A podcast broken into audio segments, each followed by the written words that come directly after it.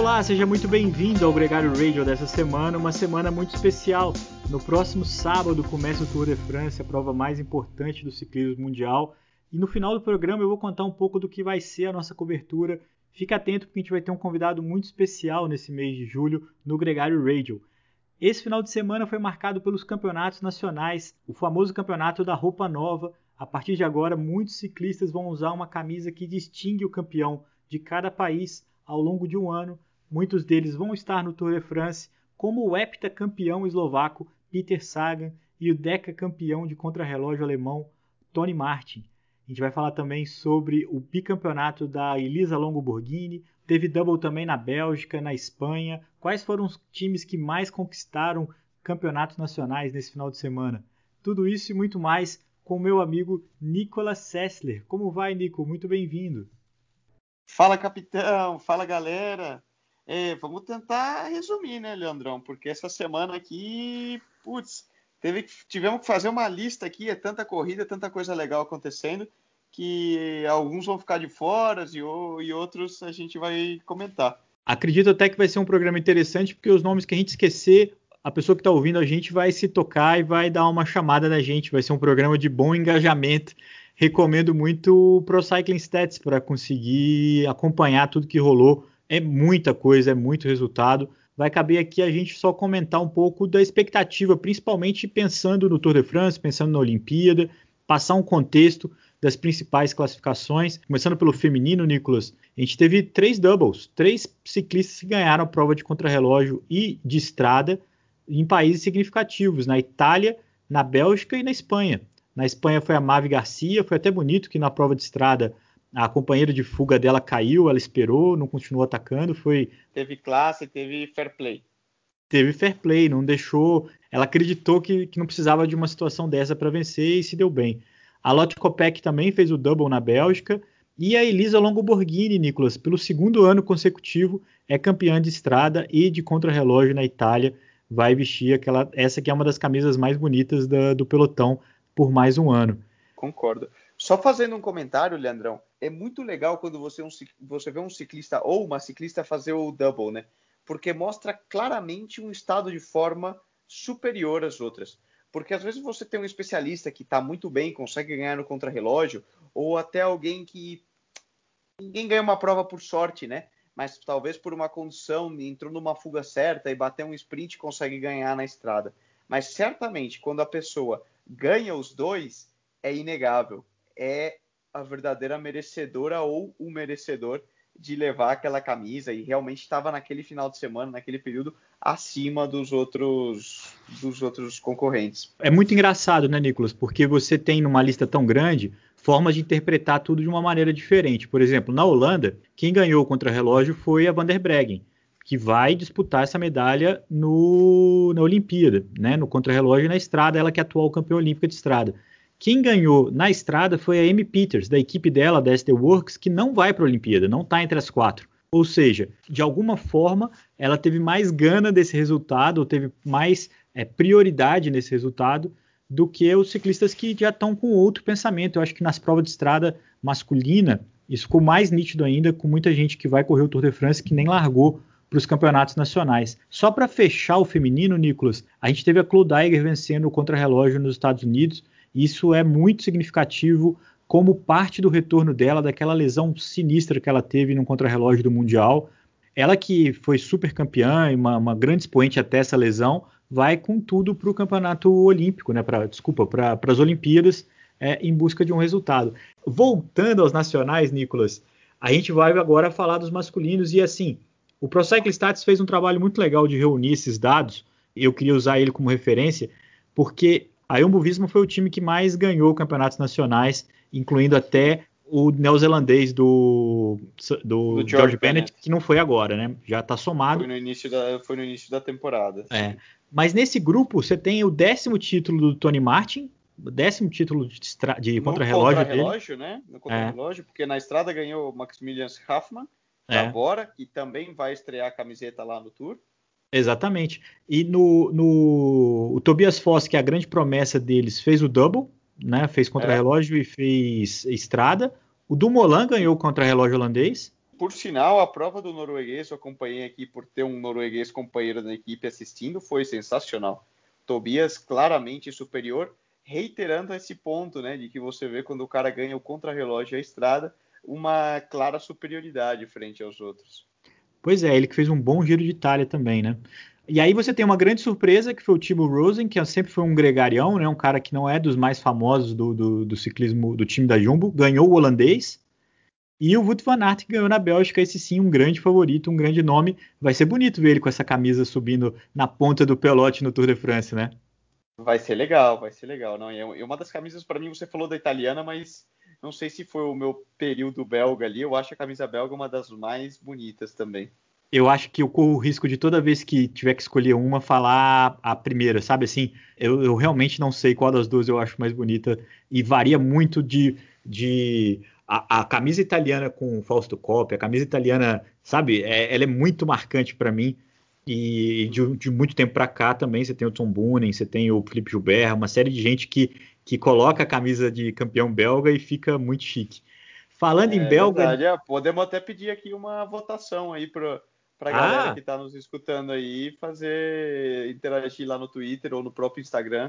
A gente fez essa, a gente fez isso e o Gregário fez no, na, na, no stories dele, eu fiz no meu pessoal. Muita gente falando Itália, muita gente falando Bélgica, mas não há muita dúvida. A camisa de campeão nacional mais bonita da história é a ah, é brasileira é do Murilo Fischer da Castelli. Aquela ali Total, não deixa dúvida. Aquela é sensacional que ele ganhou no Challenge Maiorca. Aquela Exatamente. lá, ó, até arrepia. Camisa de campeão é... nacional que tem foto na chegada ganhando é mais bonita ainda. É a mesma coisa do Felipe Gilbert com a camisa de campeão belga, né? Deu um charme a mais. Boa, boa, boa. Agora gostei. Ô Nico, a gente estava falando de Bélgica, tem que falar da Quick Step. Eles curiosamente tiveram quatro títulos de campeão nacional de contrarrelógio e um de estrada. O de estrada foi com um, talvez o contrarrelogista principal deles, o Remy Cavanha, que ganhou na França, depois de ter fracassado na prova de contrarrelógio, fracassado sempre no, no, contexto, né? Ele queria ter ganhado, não ganhou, e, e mas ganhou com João Almeida, ganhou com Lampaert na Bélgica, que frustrou o menino Renko, que é o, a grande promessa né, da, do, do, ciclismo belga, bateu na trave tanto na estrada quanto no contrarrelógio, segundo no contrarrelógio, terceiro na estrada, uma porrada para ele, que vinha muito bem lá da volta que ele ganhou. Certamente, inclusive, ele andou escapado na prova do, do Campeonato Belga, foi muito ativo, como sempre, e ficou aí com um gostinho agridoce de quase ter conseguido roubar é, essa camisa belga, que para um cara como ele faria muita diferença, né? Porque é um marco na carreira de todo ciclista, né? É, eu acho que aí também vamos entrar na, na disputa, qual campeonato nacional é o mais difícil de ganhar? Será o belga ou o italiano? Eu acho que os dois estão ali, não pega muito bom. É, um ou belga... o espanhol também, o espanhol também teve uma, um nível muito alto. Sem dúvida, os três foram muito disputados, apesar, por exemplo, que no espanhol os principais nomes da Movistar não estiveram. É, o belga estava um campeonato cheio, o francês também estava um campeonato cheio, estava todo mundo lá.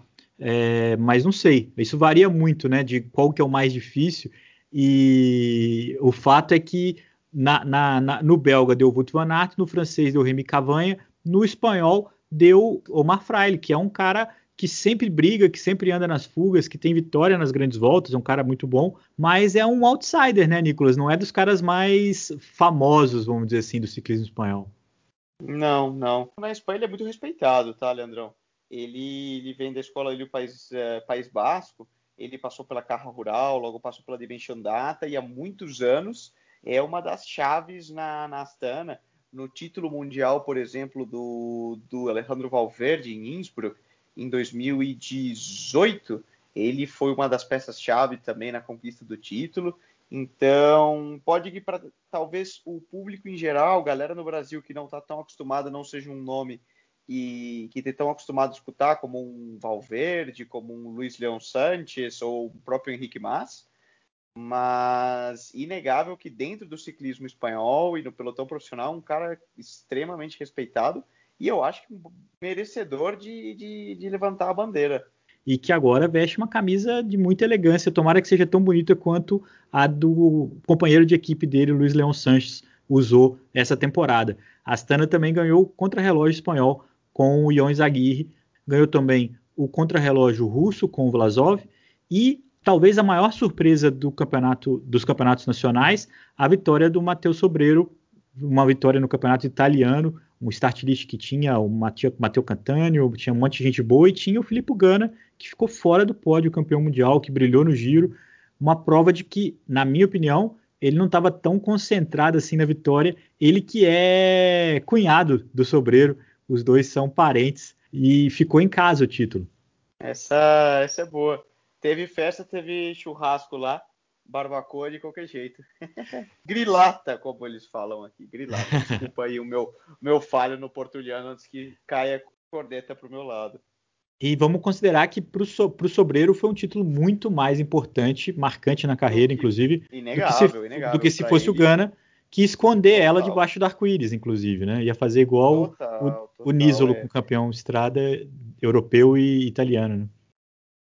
É, para o pessoal entender isso, né, Leandrão, é que às vezes, por exemplo, falar, ah, por que, que para ele importa mais do que para o outro? Porque às vezes o outro já tem um contrato assinado, não vai mudar, não vai alterar nada no quanto ele poderia renegociar esse contrato no ano seguinte, e às vezes para um cara que não tem tanto nome ainda, pode ser que não tenha nem renegociado um contrato, não tenha contrato assinado, é, uma vitória como essa pode significar uma renegociação e é, talvez até cobrar o dobro nos próximos anos do que ele cobraria normalmente. Então, é, acho que é nisso que, que você se refere e, e a gente fala quando para ele tem muito mais significado que para um Felipe Gana. Sabe quem vai ganhar o dobro ano que vem? Não tem a menor dúvida, Nicolas. É o campeão italiano de estrada, o Sonny Colbrelli, um dos dois ciclistas da Bahrein que foram campeões nacionais esse final de semana. O Matteo Mohoric também ganhou o esloveno. Os dois vão para o Tour de France. E o Sonny Colbrelli vive um momento mágico, Nicolas. É um cara que está andando muito e agora vai andar até mais bonito, né? Agora vai.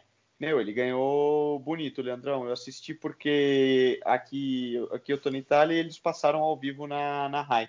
Foi mais ou menos o mesmo circuito do Mundial do ano passado, em Imola. Foi muito duro e, tava, e fez muito calor.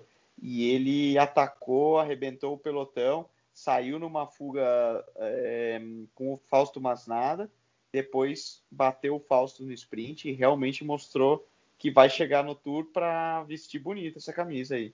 Tudo bem que ele quer substituir essa camisa, né? Vai brigar pela verde, assim como o Sagan, que tem uma camisa agora de campeão esloveno, de campeão eslovaco pela sétima vez.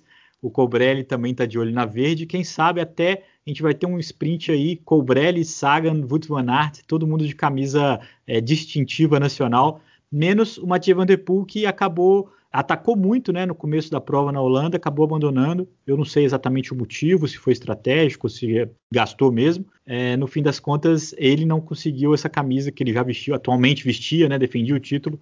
Uma coisa que eu queria citar, Nicolas, é que a Alpecin, que no ano passado ganhou bastante prova é, de campeonato nacional, esse ano se segurou com o Sylvain Dillier no campeonato suíço de estrada.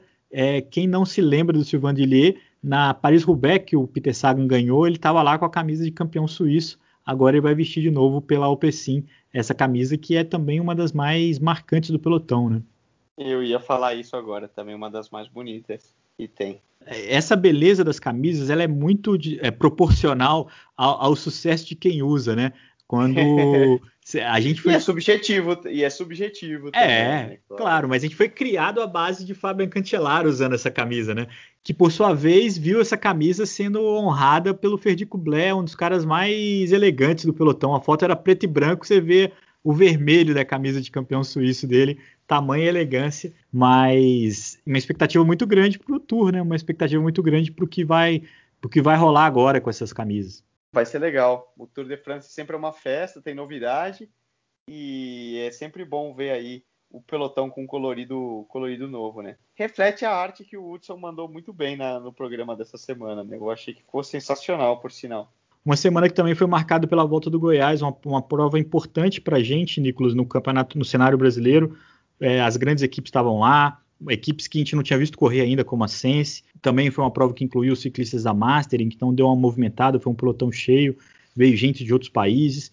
E o João Gaspar, o canibal, foi o grande campeão dessa prova. Ele que é um cara, sem dúvida, de muito talento, vestiu a camisa amarela no último dia lá em Goiás, grande campeão da volta de Goiás. Muito bom, é legal ver o ciclismo no Brasil voltando. A gente precisa disso, né, Leandro? Precisa dar uma retomada no ciclismo de estrada e hoje a volta do Goiás que ser talvez a única volta que sobrou no, no Brasil, né? Efetivamente, com várias etapas e que o pessoal põe a cara para fazer uma coisa é, bem organizada e bem feita, então merece todo o nosso respeito e, e acompanhar. Me surpreendeu muito como essa prova foi repercutida é, com lives, com tudo rolando é, durante, a, durante o evento, muita gente participando, muita gente consumindo essa volta, que foi, foi muito legal. No fim das contas, foi muito legal, foi muito bacana de acompanhar. Meu, eu acompanhei de perto e, e foi muito legal. Espero que se, sirva como um bom exemplo, tenha um bom retorno, para que mais gente se sinta motivada a fazer algo parecido, né? Sem dúvida, eu acho que a, a gente já falou da volta da, do GP Cascavel aqui na semana passada e agora a volta do Goiás, duas injeções de ânimo aí no, no ciclismo brasileiro. Nicolas, eu quero, eu sei que você vai ter uma semana muito dura em Livinho essa semana, mas eu espero que você descanse bastante porque o tour vai chegar e aí a barra vai subir né? Aqui no Gregário Radio a gente vai ter um conteúdo diário durante o Tour de France, é, eu e você aí falando de cada etapa, e vai também ter dois programas muito especiais nos dias de descansos, é, dois, dois eventos ao vivo, eu, você e o Murilo Fischer, direto da França, um grande reforço no time gregário para essa cobertura do Tour de France, e vai estar com a gente aqui a confirmar o horário mas nas segundas-feiras de descanso do tour vai ter um programa. Boa, vai ser uma, vai ser uma honra enorme e mês de julho vai ser intenso, né, rapaz? Temos que preparar o training camp de acordo aqui para estar tá em forma. Eu já estoquei meu macarrão, né, para comer antes de cada etapa, né, para ter carboidrato suficiente. E, e vamos junto. Um... Isso aí, vamos que vamos. Um grande abraço para você. A gente está falando brincando, mas é muito sério. A gente vai fazer uma cobertura no Tours. Conta com você, conta com a sua participação. Comente, participe conosco e a gente se vê no próximo sábado já com a primeira etapa do Tour de France. Nosso próximo encontro não vai ser no domingo, vai ser no sábado. O Tour de France está aí. E antes disso, um programa especial que a gente vai publicar na sexta-feira, um especial Tour de France com o Murilo e outros convidados que eu vou guardar na manga para a gente divulgar na quinta-feira. Um abraço e até lá. Um abração. A gente se vê.